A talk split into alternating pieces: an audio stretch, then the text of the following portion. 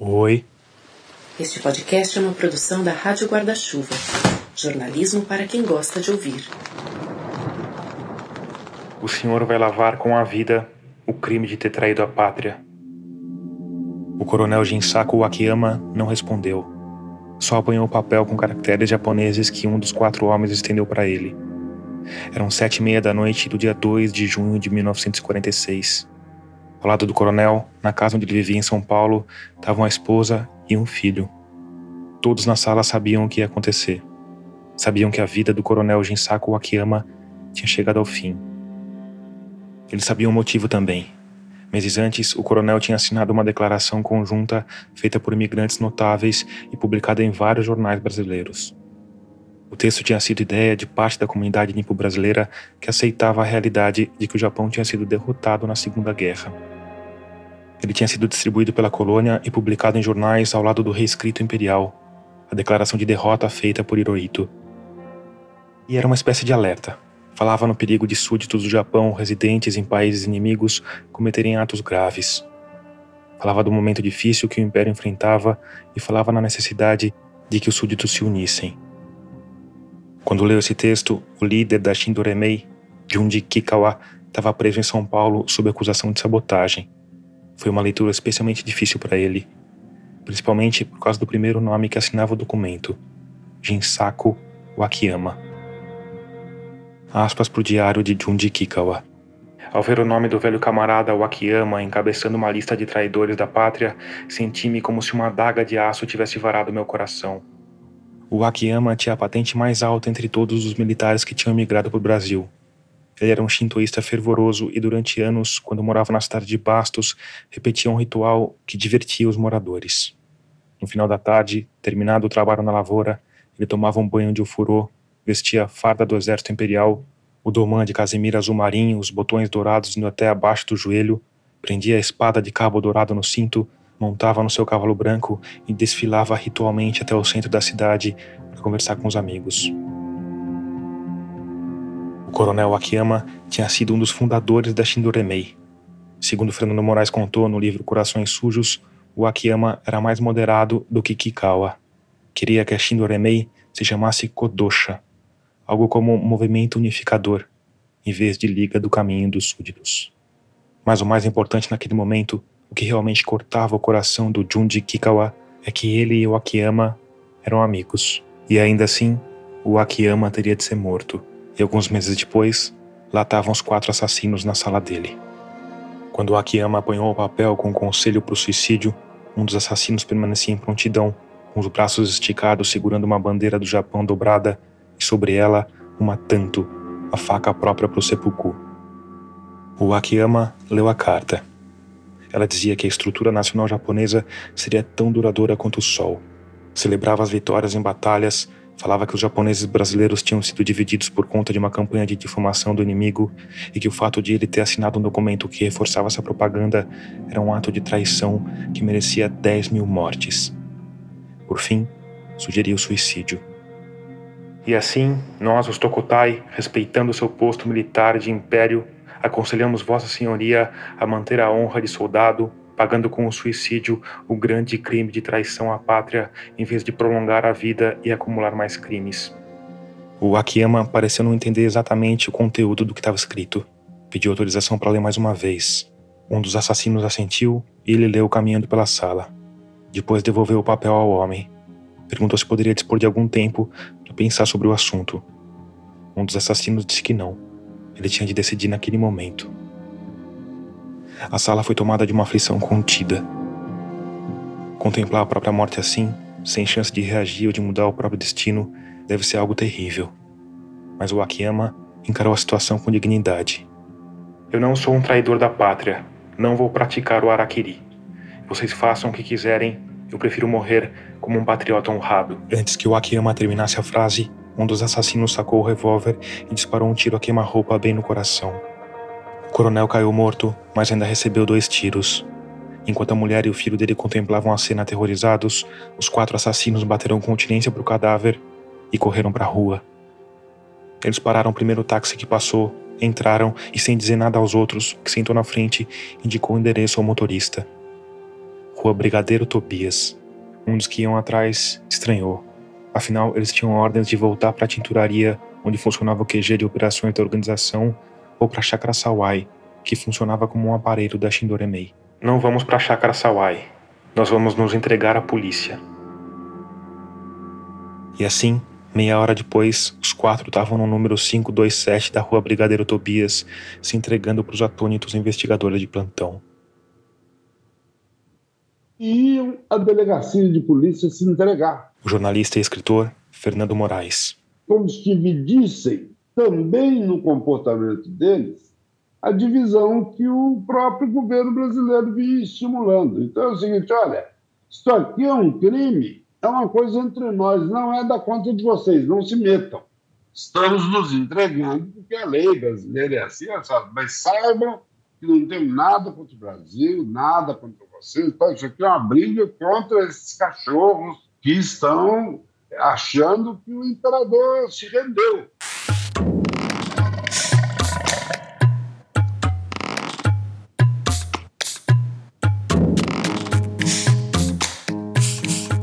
Eu sou Tomás Chiaverini e o episódio 88 de Escafandro já começou.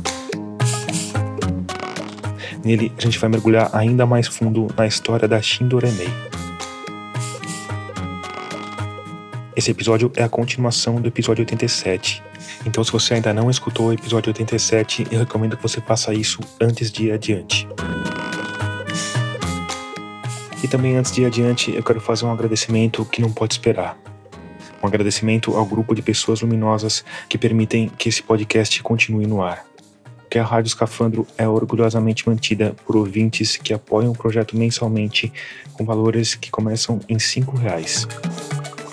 E eu estou fazendo esse agradecimento especial porque esses dois episódios também são especiais. Eles contaram com mais tempo de apuração, com mais dedicação, com mais braços para correr atrás de histórias únicas. E isso, felizmente, tem refletido na audiência. Com novos ouvintes chegando, o que uma vez mais só foi possível por conta das 1.017 pessoas que apoiam o projeto financeiramente. Então, se você está entre elas, muito obrigado, mas muito obrigado mesmo pelo seu apoio. E para você que está chegando agora, que também é um amante de boas histórias, fica o convite para se juntar aos Humanos Luminosos que mantêm o podcast no ar há mais de quatro anos e que permitiram a gente produzir 87 episódios. Cada pessoa que passa a apoiar ajuda o projeto a crescer, a se fortalecer e dá ânimo e fôlego para a gente buscar mais histórias incríveis e desconhecidas. Foi pensando nisso, aliás, que há algumas semanas eu comecei a campanha dos 5 reais. Porque 5 reais muito provavelmente não vão fazer muita diferença aí no seu orçamento mensal. Mas hoje a gente tem um público de 30 mil ouvintes. com 5 reais vezes 30 mil, a gente conseguiria fazer simplesmente o podcast dos sonhos. Então, enfim, se você gosta do trabalho, se quer ver mais episódios como esses dois, com apurações mais profundas e saindo numa frequência maior, vem se juntar à nossa comunidade de ouvintes financiadores. Para isso, o caminho é rápido e seguro. É só ir lá no site catarse.me barra escafandro e escolher o valor com o qual você quer ou pode contribuir. E sim, cinco reais vão fazer diferença. Claro que se você quiser contribuir com valores mais altos, ajuda ainda mais. Nesse caso, também tem direito a canecas customizadas ou a livros autografados como recompensa. Por fim, se você já está entre humanos luminosos como a Mariana Tello, o Arnaldo Rodrigues Júnior, a Sandra Rosalém e o Tomás Pereira, de novo, muito obrigado por isso.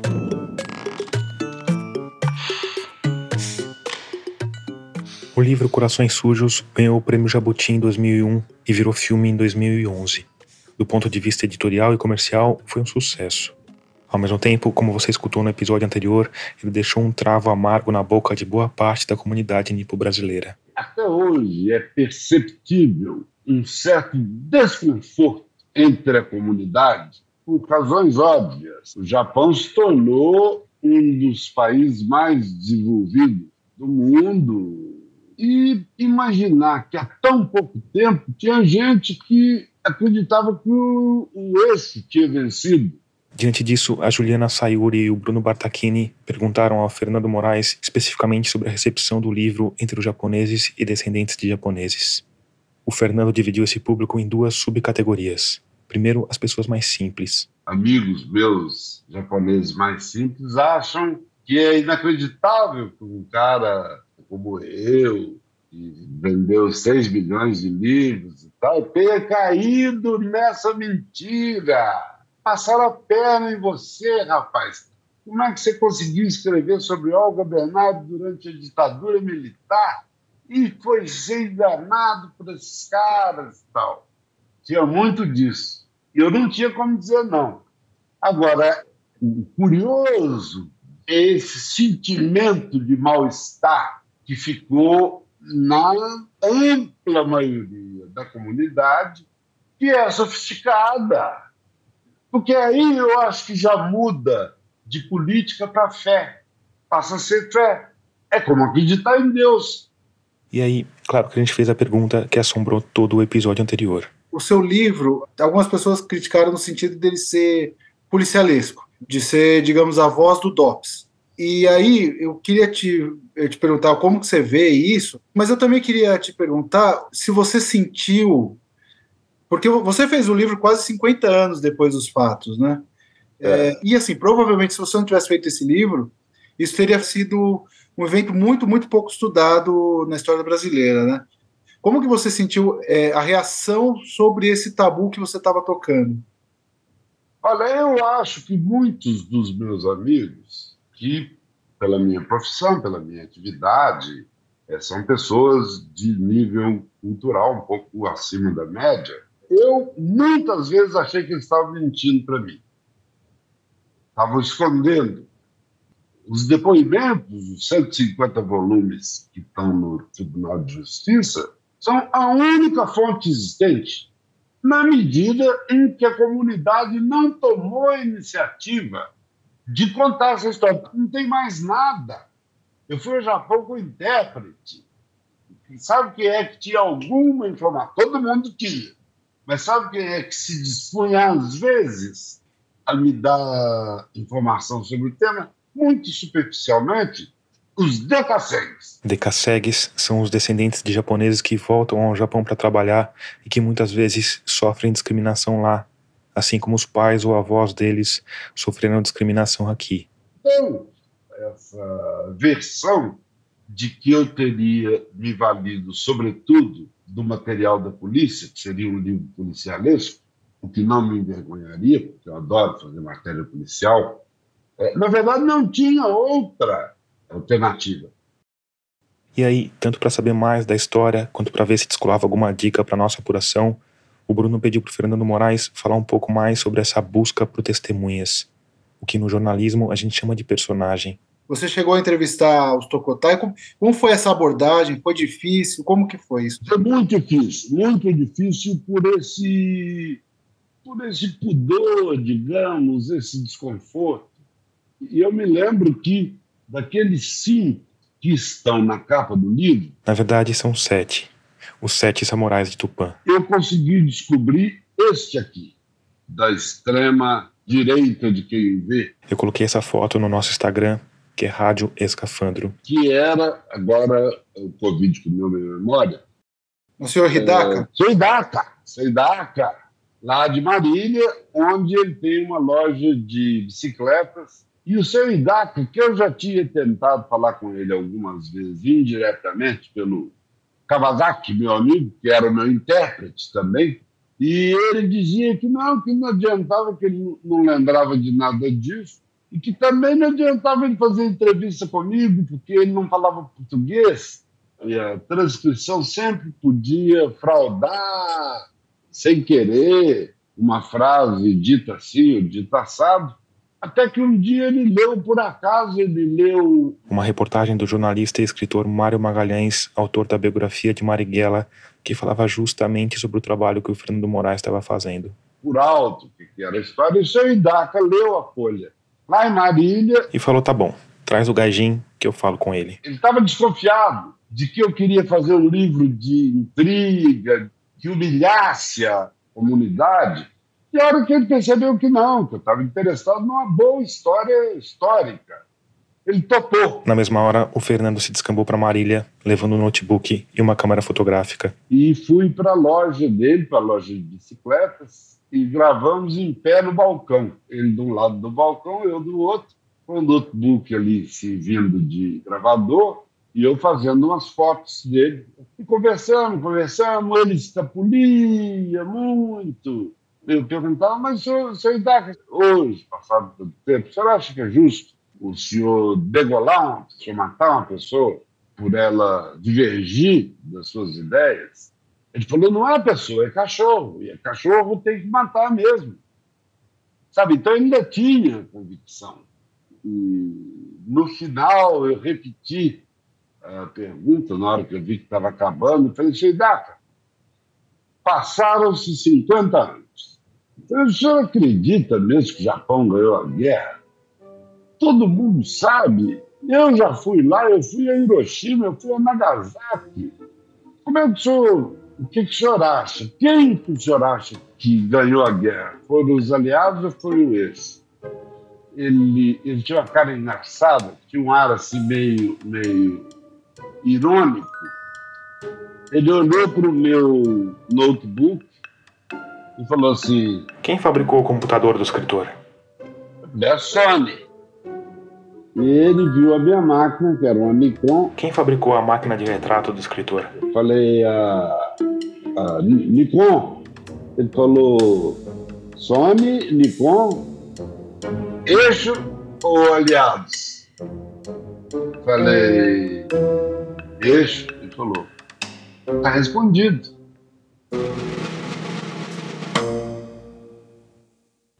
E aí, décadas depois do Fernando Moraes, a Juliana Sayuri e o Bruno Bartachini partiram na mesma missão: encontrar sobreviventes que falassem da Shindoremei.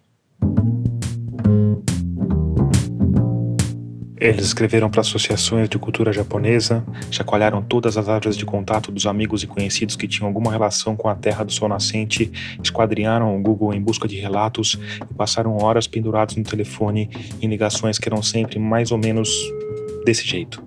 Boa tarde. Oi, boa tarde. Estou procurando um senhor Tokuichi Hidaka. Se esse nome Hidaka acendeu alguns neurônios aí, não é à toa. O Hidaka em questão é filho daquele Hidaka, dono da loja de bicicletas em Marília, que o Fernando Moraes entrevistou. Ele é o último Tokotai vivo de que se tem notícia e fazia parte do grupo que matou o Akiyama. Olha, é meu pai. É seu pai? É, Qual que é o seu nome? Desculpa. Yasuo. Pessoal, é o seguinte, eu sou jornalista, eu estou fazendo... Ah, não, entrevista meu pai não tá dando mais não. Pela idade ele não quer. O Se pra isso já O senhor, o senhor poderia falar com a gente, não? Não, eu prefiro não, porque eu não sei a história certa, né? Com ele, ele não tá atendendo mais ninguém, né? Ah. Então, por causa da idade, ele não quer mais atender. Não quer mais falar, Só né? que veio do Japão, ele já. Ah, aqui ele tá de cadeira de roda, ele não quer mais falar. Ah, entendi. Mas Não, o, não, não. o senhor não falaria com a gente? E assim, depois de meses de aridez jornalística, o Bruno e a Juliana partiram para uma tentativa, vamos dizer, pouco usual. Nove e meia, e a Juliana chegou. Eu tô indo lá. Um sábado de manhã, eles se encontraram no terminal da Vila Prudente. É? tudo rolando. A missão era ir até um campo de gateball que fica no Parque Ecológico Professora Lídia Natalícios Diogo. E aí, tudo bem? Gateball, na falta de definição melhor, é uma espécie de cricket jogado no campo de areia, muito praticado pela colônia nipo-brasileira, em especial pelos idosos, ou seja, nosso público-alvo. Aí a Juliana e o Bruno foram até lá e ficaram um tempo respirando o ar puro da capital paulista, conhecendo o entorno e esperando a hora de partir para a ação. Bom dia. Meu nome é Juliana, nós somos jornalistas. A primeira investida foi habilmente repelida. Ah, você quer assistir? Se a gente Ah, quiser. pode assistir um pouquinho? Ah, Assim que a Juliana se identificou como jornalista, a senhora que era alvo imediatamente jogou uma isca defletora que mudou o rumo de tudo. vem jogar? A gente não sabe, mas. Qual é o nome da senhora? Yuriko. Yuriko. Ai, Yuriko-san.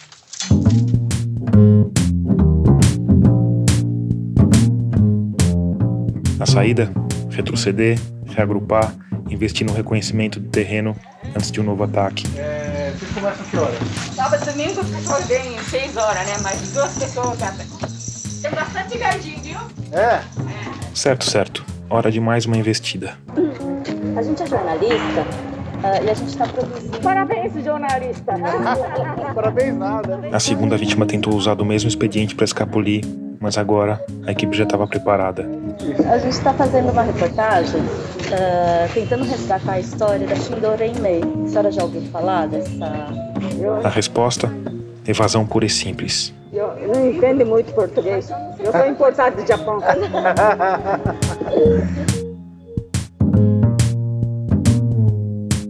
A desculpa do idioma, aliás, foi bem usada. Eu sei escrever, mas estudei dois anos para menos burro. Ah, Isso. Telefone? E quando ela não colava, a saída foi, veja só, apelar para o livro de um certo gaijin chamado Fernando Moraes. Tem mais informação que a gente. A gente só, eu só li livro e assisti o filme. Assim, completamente derrotados, nossos bravos repórteres fizeram a única coisa que podiam fazer. Mas aí joga o branco uma vez. é é Foram aprender a jogar gateball. Ah, não vale essa. Lógico que valeu. Não, lógico que não. Essa não conta. Tá bom, vamos. Aí essa daqui ela tá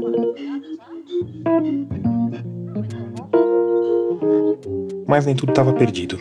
Depois dessa derrota, a Juliana conseguiu um grande avanço. Marcou uma entrevista com um homem chamado Yoshio Kiyono. Ele era basicamente o personagem ideal, neto do coronel Jinsaku Akiyama, o homem cuja morte foi descrita na abertura desse episódio. O Yoshio, que hoje tem 87 anos, também tinha seguido carreira militar, só que no Brasil. Foi cadete da Academia de Agulhas Negras, diz que combateu o comunismo durante a ditadura e que tinha o sonho de matar o Lamarca.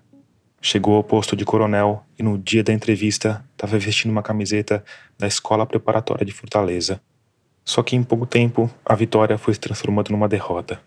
Primeiro, porque o homem só topou falar uma única vez, no único horário, no único local, e o local em questão era uma padaria. E se você é escafandrista raiz, sabe que as padarias são o segundo pior lugar para se gravar uma entrevista em áudio, pertendo só para salas de máquina dos navios mercantes. E segundo, que na hora que o Bruno pediu autorização para gravar, Eu, eu só te, te pedir, posso gravar a entrevista? ele usou a boa e velha tática de mudar o rumo da prosa.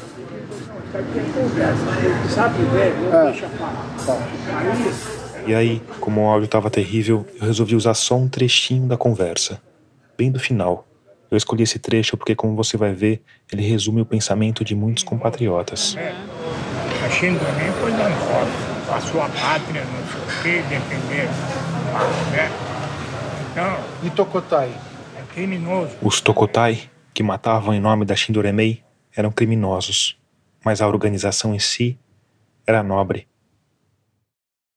E aí, quando o prazo da apuração já tinha acabado, quando a gente tinha mudado o rumo dos episódios focando na análise e no contexto, uma outra pessoa topou falar. Meu nome é Hidemitsu Miyamura. Eu sou nascido em 1944. O engenheiro aposentado Hidemitsu Miyamura. Eu fui do norte do Paraná, de Apucarana. Ele conversou com a Juliana Sayuri e com o Bruno Bartachini na casa onde vive hoje, no bairro do Brooklyn, em São Paulo. Depois fui estudar em Curitiba. Lá em Curitiba eu fiquei sabendo, tentando ler esse diário. O diário do pai dele, que estava escrito em japonês, uma língua que o Hidemitsu conhecia só de forma rudimentar. Mas eu fui muito pouco para frente. Aí, depois de se formar, o Hidemitsu foi trabalhar na NEC, Nippon Electric Company. Eu tinha 25, 26 anos e os meus chefes tinham 40, 45 anos. O Hidemitsu contou que esses chefes eram japoneses e quando eles eram recém-formados, tinham trabalhado na reimplantação da rede de comunicação japonesa no pós-guerra. E o chefe dos meus chefes eram militares americanos, que eles foram recuperar também, instalar também as bases militares no Japão. O trabalho do Hidemitsu acabou criando uma ponte do presente com as histórias do Japão na Segunda Guerra e, consequentemente, com a história do pai dele. Ao mesmo tempo, as conversas com os chefes e viagens para o Japão a trabalho permitiram que ele melhorasse o nível de leitura em japonês. Você aprendeu a ler e você começou a ter acesso ao diário do seu pai? É. Aí eu comecei a digitar e perguntava algumas coisas para ele. Conforme decifrava o diário do pai, o Idemitsu ficava mais curioso sobre a história da própria família.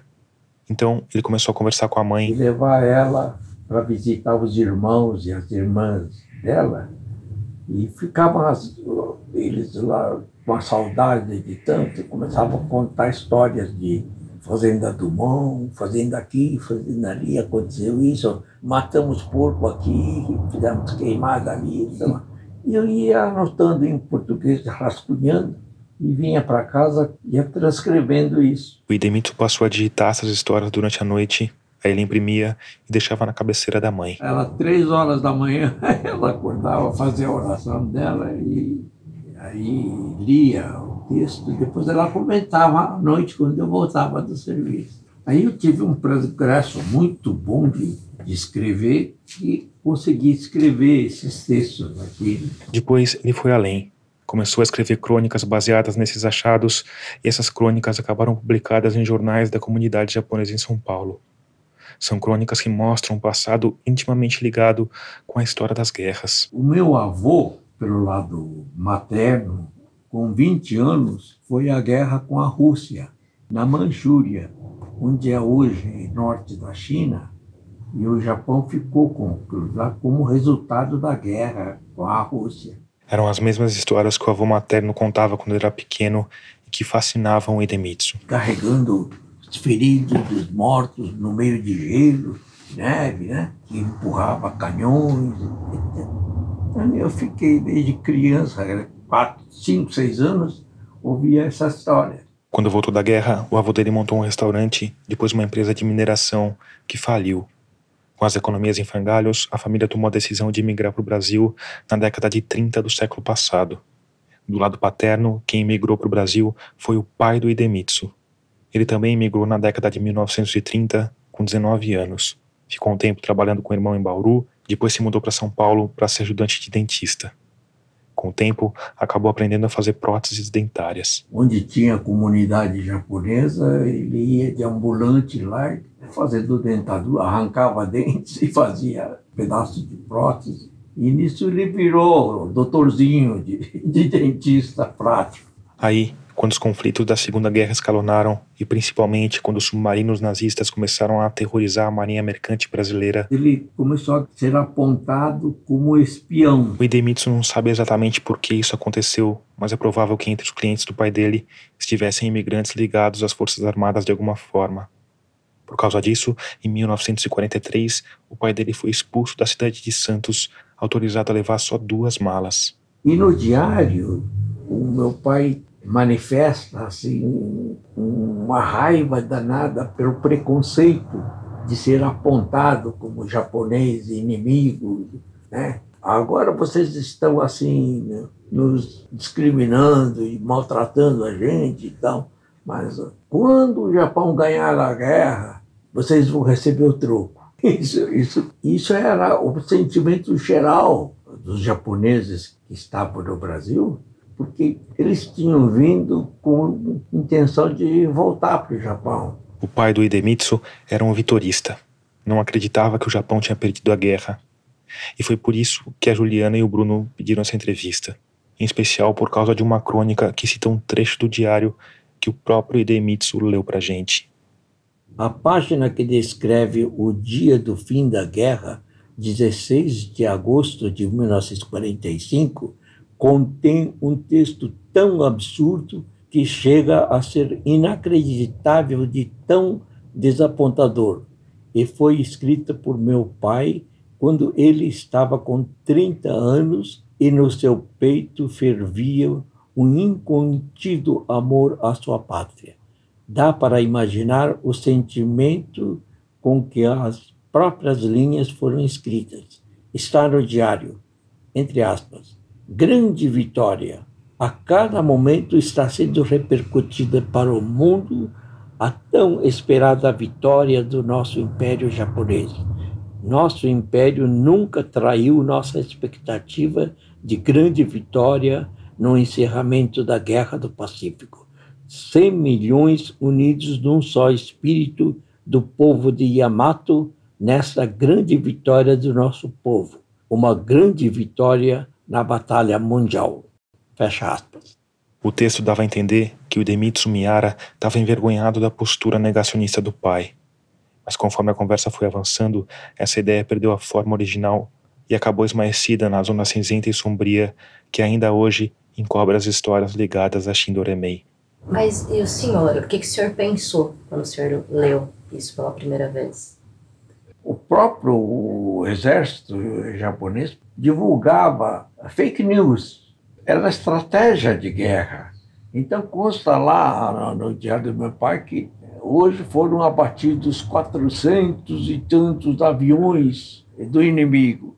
Na costa de Saipan, lá afundaram 20 navios do inimigo. Está cheio de notícias desse tipo. E ele vibrava com essas notícias. Estrategicamente, para enganar o, o adversário, soltava fake news. Esse fake news era ouvido pelos japoneses aqui e ficava na emoção de que estava ganhando. Isso tem registros aqui. Então, vários japoneses pensavam que estavam ganhando. Quando é que aparece no diário a derrota?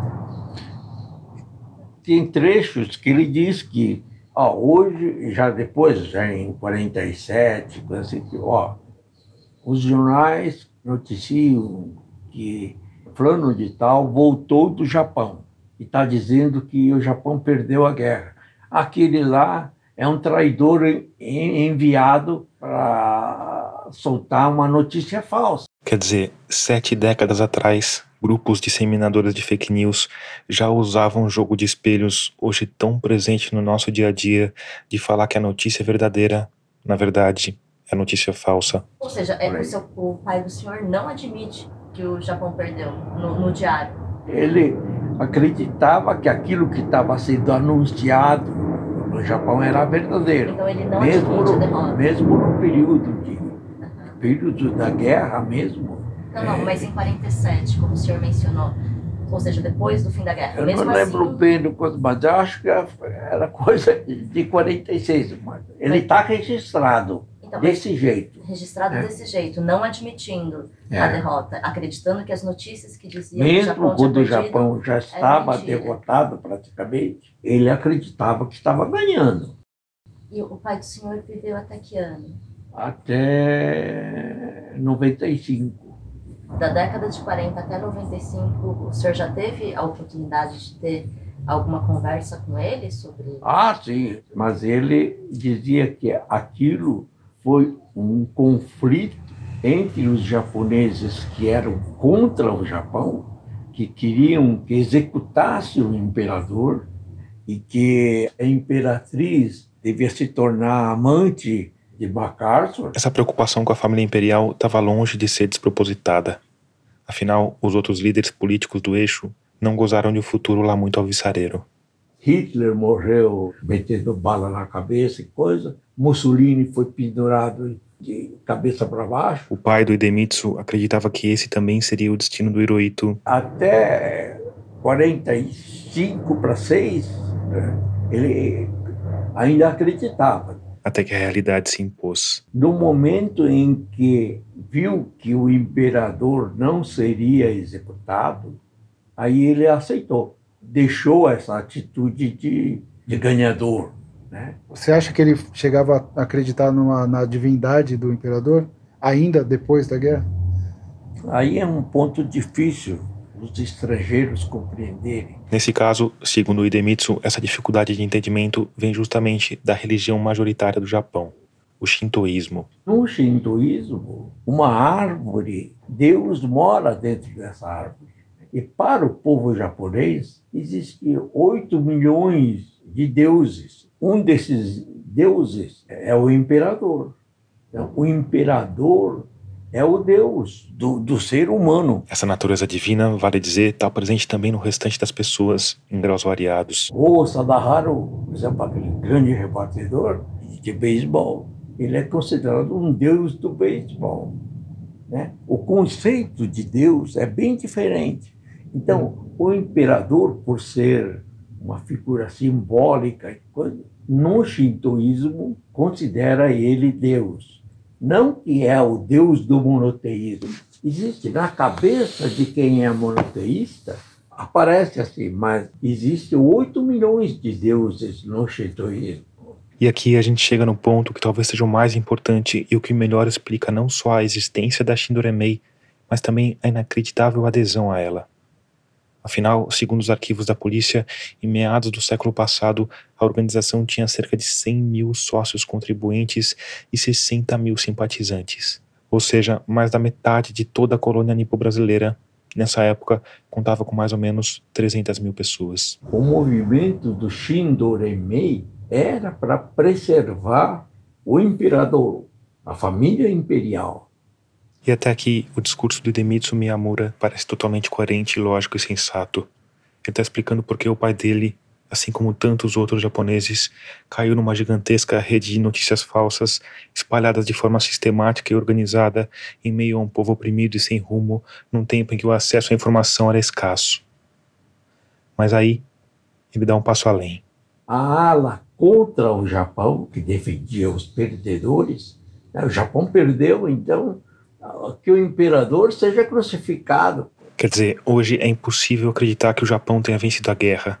O Idemitsu Miyamura não é um fanático, não está mergulhado num delírio coletivo, num processo de negação pelo luto à ideia de um Japão invencível. Ele não se apega a essa ideia, mas se apega a outra. A ideia de que lá em 1946 os japoneses que aceitavam a derrota eram traidores do imperador. Uma ideia que fez a Juliana Sayuri, filha de mãe japonesa, pular da cadeira. Não crucificado, mas a bem da verdade, a família imperial nunca respondeu pelos crimes de guerra e deveria ter respondido. Então, esse é, esse é não é contra o Japão, é tipo a simples lei da guerra, né? Depois do, do final do conflito, de que os responsáveis mas, sejam punidos para que esse passado isso, seja isso, isso acontece, consolidado. Isso acontece em todas as monarquias. Se você falar isso que você disse, lá na Inglaterra, onde tem a família imperial dos Windsor, vai ter a mesma reação. Não aceitam que Margaret, que a Elizabeth II, coisa, tivesse alguma coisa, né? E a maioria absoluta dos japoneses aqui do Brasil não aceitam que haja alguma coisa de mal contra o imperador ainda hoje. Mas eles só estavam reconhecendo a derrota do Japão, né? O, essa não seria não, a versão dos Katigumi? Katigumi eram os vitoristas que se opunham aos Makegumi, que aceitavam a derrota do Japão. Que os Makegumi eram contra a família imperial, porém eles só estavam reconhecendo a, a derrota? Os, os Makegumi é. eram contra. Mas não eram contra. Por exemplo, Porque a, no primeira Japão... pessoa assassinada pela Shindorei no Brasil era um diretor de cooperativa agrícola que simplesmente informou seus funcionários que o Japão perdeu a guerra. Sim. Não tinha nenhuma conspiração, uh, nenhum discurso contrário familiar. Mas agora, agora, isso daí quando começa a pegar pontualmente, não dá para generalizar. Não, com certeza não. Mas tem Agora... algum registro histórico disso que o senhor está falando? De que eles eram contra o imperador? Então, atrás deles tinha um grupo que defendia, que deveria entregar o imperador ser condenado como criminoso de guerra. Algum documento, o depoimento de alguém? Vários, vários, de vários. Quem? Vários japoneses, vários jornais, tem grupos religiosos que condenam. Nos mais de dois meses que passou apurando essa história, a gente não encontrou nenhum registro que suportasse essa tese de que os imigrantes que aceitavam a derrota eram contra o imperador.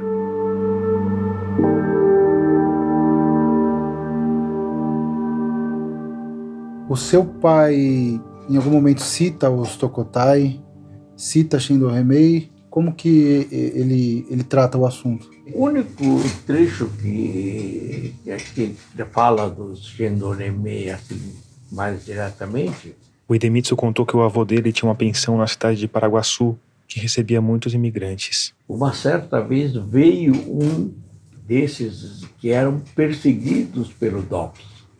E ele apareceu na pensão. Ele falou, você não fica aqui que você vai ser preso logo, logo levaram ele lá para um sítio e fizeram um turno entre quatro, cinco pessoas e levar comida para ele, até que ele fugiu para o Paraná. Essa passagem aconteceu quando meu pai estava lá em Paraguaçu E eles fizeram com que esse perseguido do Dobson se evadisse para o Paraná. Esse perseguido era um integrante da Shindorimei? Era declarado e era sabido que era perseguido. Um perseguido do DOPS ou um assassino foragido? É difícil saber. Difícil identificar quem tá com a razão, quem é o mocinho e quem é o bandido. Afinal, de um lado a gente tem pessoas que lutam e matam em nome de um império. Um império que foi massacrado por duas bombas atômicas e que se ergueu como outra nação, deixando os crimes de guerra, a aliança ao nazifascismo embaixo dos escombros de Hiroshima e Nagasaki. De outro, a gente tem a polícia de uma ditadura que matava opositores do regime Vargas e que tinha como principal técnica de investigação tortura. Mas, de novo, o Idemitsu vai além. Diz que o amadorismo dos assassinatos promovidos pelos Tokotai não condizia com uma instituição arquitetada por um povo tão hábil militarmente quanto os japoneses. Para quem estava acostumado a fazer guerra naquelas proporções mundiais, esse ato de terrorismo, matou um, dois, coisa, não teve a dimensão que realmente teria se a Shinuremei tivesse um intuito de reverter a guerra, por exemplo. Quer dizer, 70 anos depois, um homem esclarecido, com curso superior, ainda olha para trás e pensa na possibilidade de se reverter a guerra. Imagina, 100 mil lavradores de um país subdesenvolvido erguendo foices e ancinhos contra o poderio bélico de Estados Unidos, Rússia e metade da Europa. Mas não era mesmo a intenção de reverter a guerra, a intenção era de eliminar uh, os japoneses que admitiam a derrota do Japão. Isso, isso eu acho que aconteceu. E aí, depois de mais ou menos uma hora de conversa, eis que chega ele, o fantasma do comunismo na época de Stalin, Trotsky, a Internacional Comunista, o país estava envolto pelo comunismo. O país, no caso, é o Japão de Hirohito. Estava infiltrado mesmo dentro do Palácio Imperial. Estava cheio de, de pessoal de esquerda, pronto para entregar o país para a Rússia. Sabe?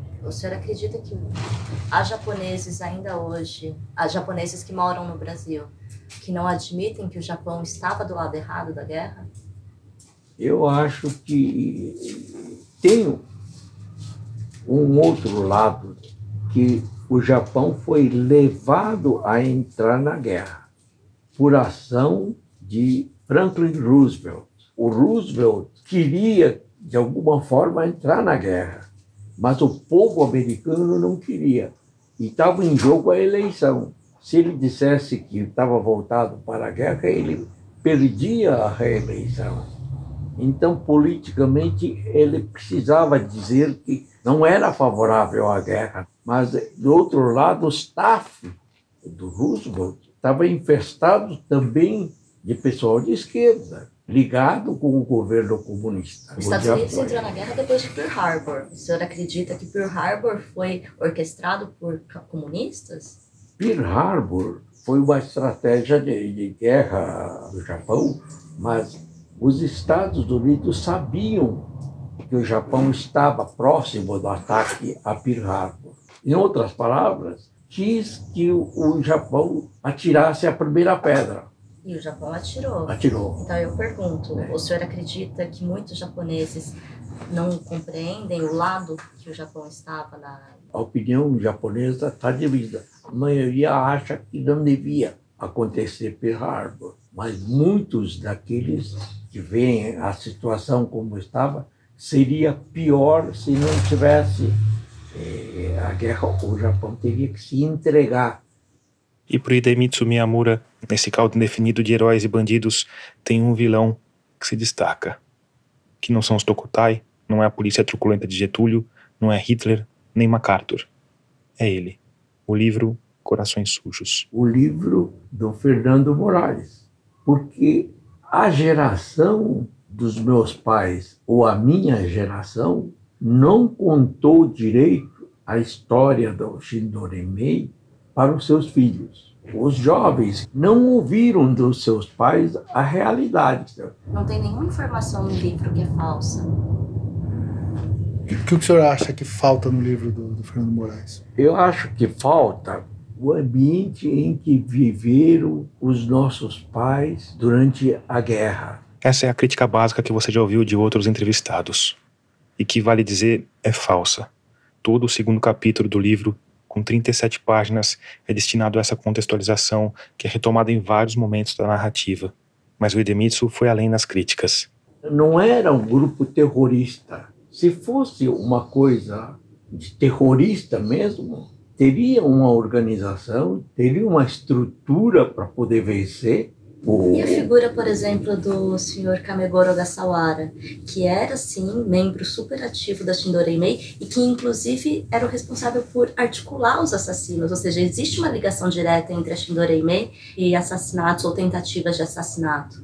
Mas o, o, o que... É, tem várias versões da coisa, mas o outro lado não foi é importante. Poxa, o que eles fizeram, os meninos desgarrados, saíram lá desinvestados e cometeram. Aquilo é coisa de amador. Na visão do Idemitsu, os Tokotai, que recebiam ordens diretas do fundador e líder da Shindoramei, que se organizavam em grupos de cinco, que invadiam a casa de imigrantes ilustres com cartas de suicídio em japonês e facas rituais, eram meninos desgarrados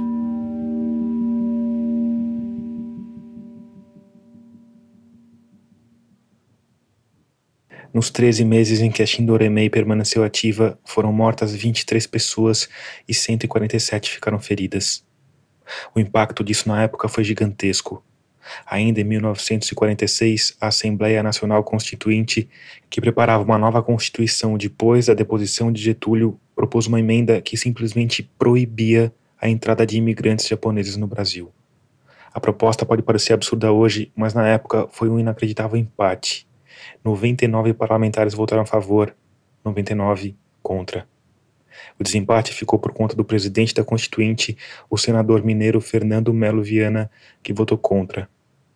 Em paralelo, a polícia paulista, usando de tortura e prisões arbitrárias, foi construindo uma resposta que no final pareceu exagerada e ineficaz.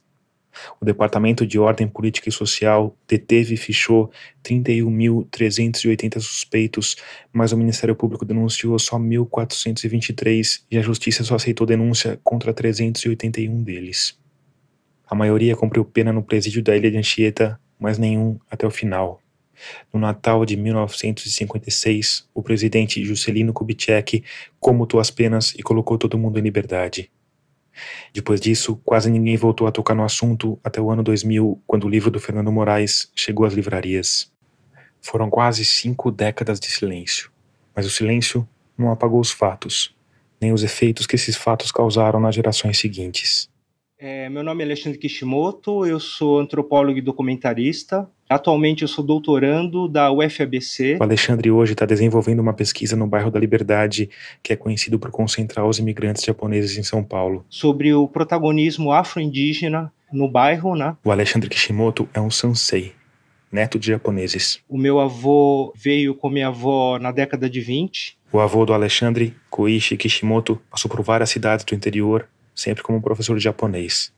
Na década de 30, ele se mudou para o bairro de Pinheiros, em São Paulo, onde fundou um internato. Gyosei Gakuen. Essa atividade durou da década de 30 à década de 70, mais ou menos, o internato, né? E paralelo a isso, meu avô exerceu uma atividade de jornalista também, né? Ele tinha uma revista, né, periódica, e ele visitava imigrantes japoneses localizados em diferentes estados, cidades e países da América Latina, né, e relatava a vida desses imigrantes nessa revista dele. Ele publicou alguns livros, né, em língua japonesa aqui no Brasil, que também foram publicados no Japão. Entre esses livros tem um que se destaca: Isolados em um território em guerra na América do Sul, um livro que foi publicado aqui no Brasil em língua japonesa em 1947. O livro começou a ser escrito em 1943, no período em que Koichi passou um mês preso, provavelmente por ensinar japonês, algo que tinha sido proibido por Vargas. No livro Isolados em um Território em Guerra na América do Sul, Koichi Kishimoto faz um relato de todo o sofrimento vivido pelos imigrantes japoneses e seus descendentes aqui no Brasil durante a Segunda Guerra. Conta pequenas histórias que ele ouviu na prisão sobre essas violações, sobre essas injustiças. O livro foi publicado no Brasil em 1947 e teve a primeira edição esgotada em pouco tempo. A segunda edição ela estava sendo vendida em livrarias japonesas no bairro da Liberdade, São Paulo, né? E a partir de uma denúncia, né, que o livro seria anti-brasileiro, seria nacionalista japonês, subversivo, o DEOPS confiscou, né, todos os exemplares, né, do livro e meu avô foi preso pela segunda vez, né, o livro se tornou o único da língua japonesa a ser oficialmente proibido pelo DOPS. O avô do Alexandre foi taxado de vitorista, foi processado e passou cinco anos sob ameaça de deportação até ser absolvido pelo Supremo Tribunal Federal. E ele continuou a atividade dele como educador desse internato até os anos 70, né? Aí depois ele se aposentou e ele faleceu em 1978. Eu tinha seis anos de idade. Só décadas depois, já no ano 2000, a família publicou uma versão em japonês e isso deu ânimo para que o Alexandre passasse a trabalhar numa edição em português. Eu fui responsável por redigir notas historiográficas, porque se trata de um livro de memórias, então eu tentei cruzar essas memórias com a historiografia, com notícias de jornal da época. Essa nova edição foi lançada em dezembro de 2022 pela editora Atelier Editorial. 75 anos depois da proibição. 75 anos em que, para parte da família do Alexandre, essas histórias de opressão, perseguição, xenofobia e racismo estavam no passado e tinham que ser deixadas lá. Se criou uma espécie de tabu, né? Pouco se falava desses assuntos. E eu acredito que isso tem uma dimensão coletiva, né? Isso não aconteceu apenas na minha família. Acredito que em boa parte das famílias nipo-brasileiras, todos esses episódios relacionados tanto a ao sofrimento durante a Segunda Guerra, quanto a esses episódios né, traumáticos do pós-guerra, né, criaram um, uma lacuna, um tabu dentro das famílias. Né? As famílias passaram a não falar sobre isso. Eu acho que isso teve uma consequência muito negativa para gerações seguintes, que acabaram desconhecendo né, essas histórias, essas violações aos direitos, esse contexto, né, em que os antepassados deles, né, é, é, eram tratados como uma minoria, né, perseguida, né, indesejada, sofrendo inclusive ações racistas, né, por parte do Estado brasileiro. É como se a colônia nipo-brasileira tivesse feito um acordo tácito entre si e com a sociedade. A gente não vai falar de tudo que sofreu, mas também não vai falar do sofrimento que a gente causou. A Shindorenmei materializou. Essa é a antropóloga Laís Milarriga. O mito do perigo amarelo como minoria inassimilável, como inimigo comum. Ela é mestre e doutoranda pela USP e estuda a militância asiático-brasileira. Como uma ameaça aos valores ocidentais. Esse perigo amarelo, segundo a Laís, nasce como um medo preconceituoso relativo a países asiáticos que remonta ao Império Mongol. Gengis Khan vai raptar nossas mulheres. Japoneses vão roubar nossos empregos. Coreanos vão nos atacar com bombas atômicas. Chineses vão dominar o mundo. E ainda que a origem seja sobretudo geopolítica, esse preconceito se estende também às pessoas que nasceram nesses países e aos descendentes delas. A Shindoremei era o veículo ideal para o perigo amarelo.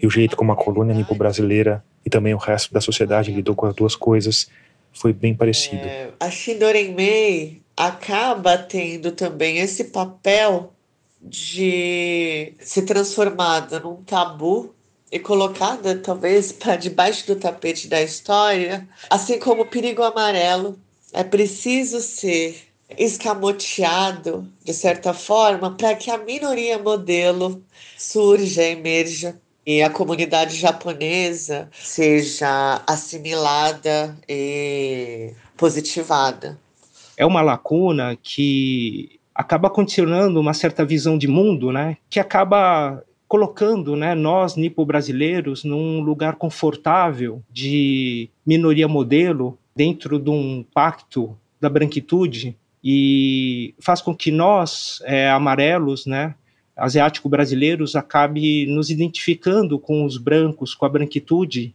ao invés né, da gente lembrar desses episódios, né, que houve um período histórico né, em que nós não éramos, enfim, cidadãos respeitados, né, pelo contrário, né, nós éramos indesejáveis, né, então eu acho que assim a consciência né, desse período em que a gente foi fortemente racializado é muito importante para a gente se posicionar atualmente em relação a violações de direitos que outros grupos sofrem contemporaneamente. E isso, de novo, tem um custo. O custo mais pernicioso de se tornar brasileiro assimilado é que há, sim, uma incorporação desse racismo e do embranquecimento e das ideologias de meritocracia e da ideologia burguesa neoliberal nas nossas famílias, nos nossos indivíduos e coletividades e associações. E a gente pode notar esses efeitos em várias áreas das vidas pessoais, trajetórias pessoais e coletivas em casamentos, é, na unidade familiar, no silenciamento e apagamento das memórias de experiências de opressão, no funcionamento de associações, na pesquisa, inclusive, né, da história da Shindori Mei, como vocês têm feito.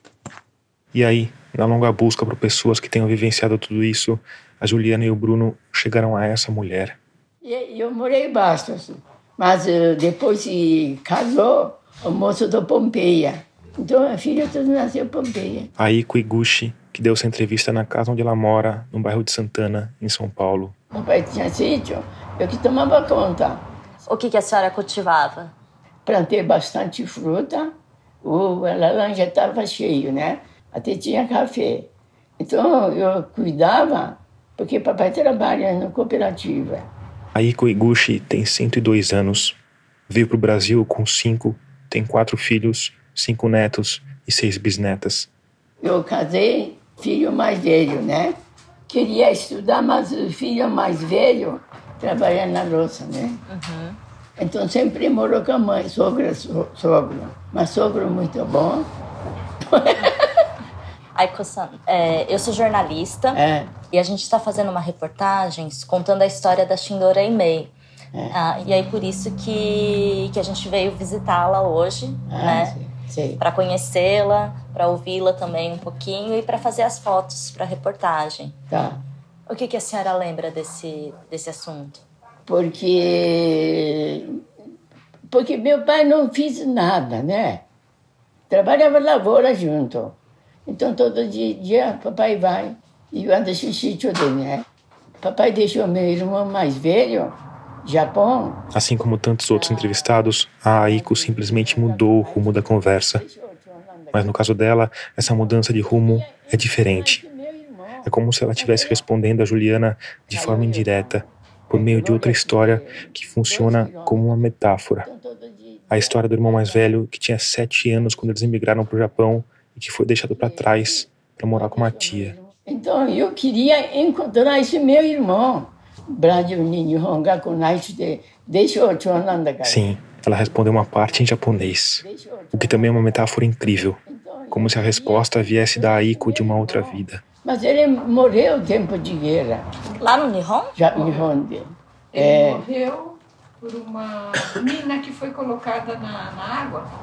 Ele estava dentro do navio, era uma mina japonesa, né? Dentro do, do mar. Essa que ajudou na resposta é Edith filha de Aiko. Quer dizer, o navio japonês bateu na mina japonesa. Mas é, senti, viu? Quer dizer, o irmão mais velho da Aiko Iguchi morreu pelo que os militares chamam de fogo amigo, por um ato dos seus próprios compatriotas. E ele não foi o único da família. Mas eu queria encontrar, mas eu não encontrei com ele. Até agora. Então, todo dia eu pensava do meu irmão. Qual era o nome dele? Naoyuki. Mizubi Naoyuki, né? Naoyuki Mizubi. Imagino que esse sobrenome deve ter acendido alguns neurônios aí. O único vivo sou eu agora, até agora. Então a gente sente, fica solidão, né? E Shindoreimei, a primeira vez que a senhora ouviu falar dessa história, quando foi? A senhora lembra mais ou menos? Ano. Porque o Dichan não falava sobre Shindohemei? O Dichan, ou Dichan na pronúncia informal, é avô em japonês. Falava. E o que, que ele falava do Shindoreme?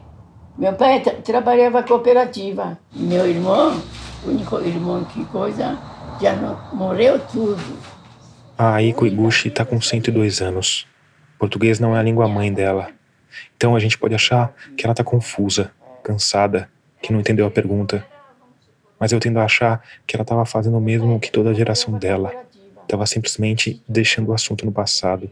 O único erro dele foi ter dito que a guerra terminou e que o Japão tinha perdido a guerra. Quer dizer, erro entre aspas. Ele foi dizer para os empregados: olha, acabou a guerra e o Japão perdeu a guerra. Ah, gente, chorei, viu? Chorou a senhora? Fiquei sentida, né? Depois meu irmão também morreu. Eu quase tinha tom tomar formicida. Formicida é veneno para formiga e pode ser fatal também para humanos. Mas eu tinha pegado domingo. Aquele toma pouco assim morre. Eu falei, eu não posso. O único vivo sou eu, né? Eu não posso morrer. O pai da Aiko Iguchi era diretor da cooperativa de Bastos. Um homem calado e franzino que quase nunca era visto sem paletó e gravata. Foi a primeira pessoa a ser morta pela Shindoremei com um tiro no coração quando saía do banheiro. Na época, a Aiko estava na casa dos 20 anos e esperava um filho.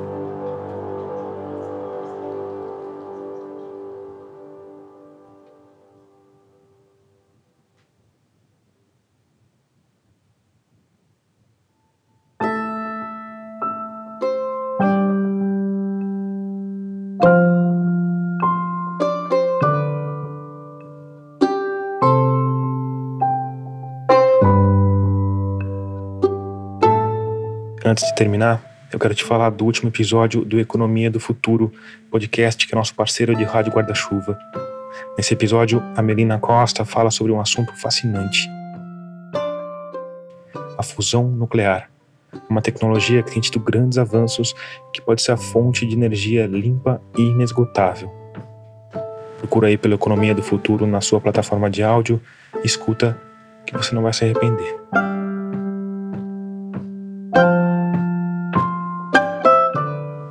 Termina aqui o episódio 88 de Escafandro. Obrigado por escutar e até o próximo mergulho.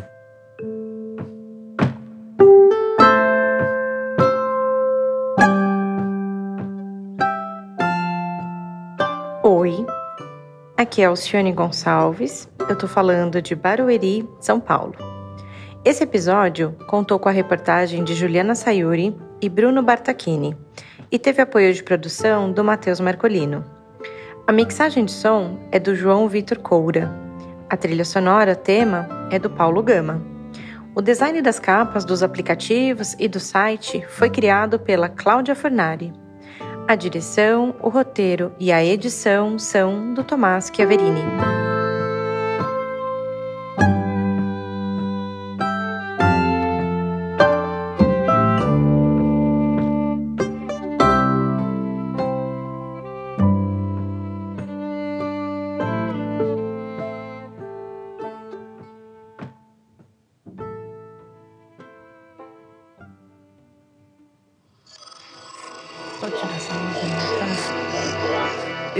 Podcast é apresentado por b9.com.br.